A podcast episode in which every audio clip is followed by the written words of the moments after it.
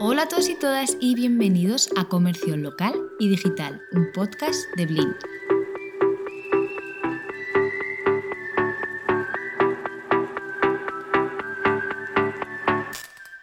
En el episodio de hoy hablaremos sobre el cuarto paso del método Blin para digitalizar pymes. Si tienes una pequeña empresa, sabrás que los últimos años han sido muy difíciles, especialmente por la pandemia. Esta ha afectado a muchos negocios y también a los más pequeños. Como ya he nombrado mucho en este podcast, la digitalización puede ser la solución para que puedas mantener tu negocio a flote y hacer que crezca. Pero, antes de ponerte a implantar herramientas digitales y cambiar procesos, te recomiendo que pienses una serie de cosas.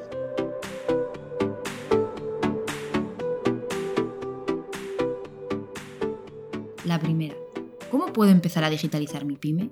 Bien, en primer lugar es necesario que hayas analizado tu negocio y detectado qué problemas hay. Esto lo explicamos muy en profundidad en el episodio que trata sobre el paso 1.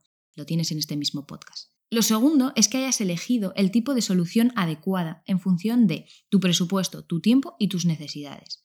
Podrás entender esto en los episodios que van sobre el paso 2 y el paso 3 del método Blin para digitalizar pymes. Si ya has hecho todo esto, el siguiente paso es el más amplio de todos, que es digitalizar tu pyme. Ya por fin sí que estás en el episodio adecuado, que es este sobre el paso 4. Ya te habrás dado cuenta que este episodio eh, es muy cortito. Esto es porque el paso 4 nos explica cómo poner en marcha la digitalización de una pyme. Este es el paso más amplio de todos y como puedes entender, pues va a incluir muchísima información sobre herramientas y también sobre pasos concretos para digitalizar un pequeño negocio. Esto quiere decir que no va a haber un único episodio sobre cómo poner en marcha la digitalización en una pyme, sino que tendremos muchos. En cada uno de estos episodios referidos al paso 4 y también en los artículos que tenemos en nuestra web, que os la recuerdo, es blinapp.com, vamos a explicar un proceso diferente o una herramienta diferente para digitalizar tu negocio. Estos episodios serán más eh, una pequeña guía para que puedas empezar a digitalizar tu negocio de forma autónoma. No van a ser un podcast o no van a ser artículos genéricos en los que hablemos sobre tipos de herramientas generales, sino que el objetivo es totalmente el contrario. Hacer artículos que sean concretos para que además de que puedas hacer la digitalización de tu carnicería, frutería, librería, clínica dental o lo que sea por tu cuenta, también puedas entender el potencial que tienen ciertas herramientas, o cómo es posible usarlas, o cómo de complicado es implantarlas en tu pyme. Así también tendrás herramientas e información para poder encargarle estos procesos a una empresa, a un tercero, a quien tú quieras. Lo que quiero decir es que en estos episodios o artículos del blog daré las claves para que puedas digitalizar tu negocio, mejorar su eficiencia y al fin y al cabo lo que nos interesa, que es competir con las grandes empresas. Pero además hay otro objetivo que tengo con estos artículos, y es que, como ya muchos conoceréis, hay unas ayudas europeas que son eh, para la digitalización de pequeños negocios, que están dentro del plan del kit digital. Y hay muchísimas empresas en España ahora mismo ofreciendo sus servicios sin coste para otras pymes. Esto nos lleva a muchas dudas, ¿no? Eh, la primera, ¿qué es lo que realmente nos están ofreciendo? ¿Me están ofreciendo algo que es útil para mi pyme? ¿Realmente requiere el esfuerzo que me están asegurando? Entonces, mi objetivo también con estos artículos es evitar que nos vendan la moto por muy gratis que sea, porque aunque eso no te vaya a suponer un dinero, sí que te va a implicar mucho tiempo y esfuerzo. Entonces, em, yo lo que quiero es que tú tengas claro qué necesita tu pyme y las opciones que tienes para ponerlo en marcha.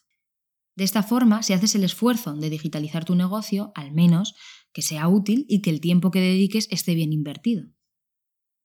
En definitiva, con estos artículos o los episodios del podcast podrás ver si esas cosas que te están ofreciendo son realmente lo que dicen, si las puedes hacer tú o si realmente merece la pena contratarlas, externalizarlas y que lo haga otra persona que sabe más sobre el tema.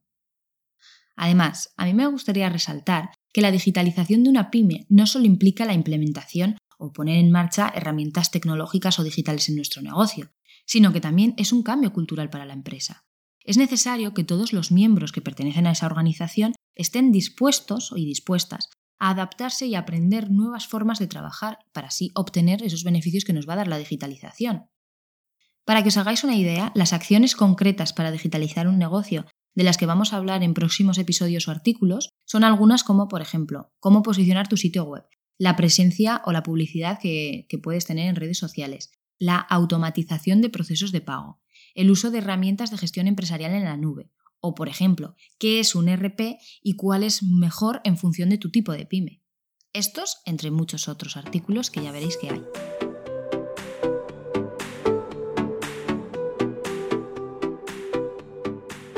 Lo que creo que llegados a este punto tenemos todos bastante claro es que la digitalización de una pyme es un proceso importante que puede mejorar su eficiencia y competitividad.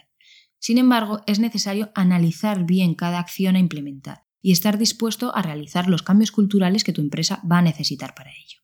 Además, yo te recomiendo que investigues bien todas las opciones que tienes para que te ayuden a realizar este proceso y así evitas perder el tiempo y recursos en soluciones que no van a ser adecuadas para tu negocio. Pero no te preocupes porque también estoy aquí para acompañarte en todo eso. Ahora sí que acabo con este breve episodio de hoy. Espero que te haya resultado muy útil y si no quieres perderte nada, puedes suscribirte a nuestra newsletter. Te voy a dejar el enlace en la descripción y te mando un mail cada vez que hay contenido nuevo. Muchas gracias por escuchar y nos vemos en el próximo episodio.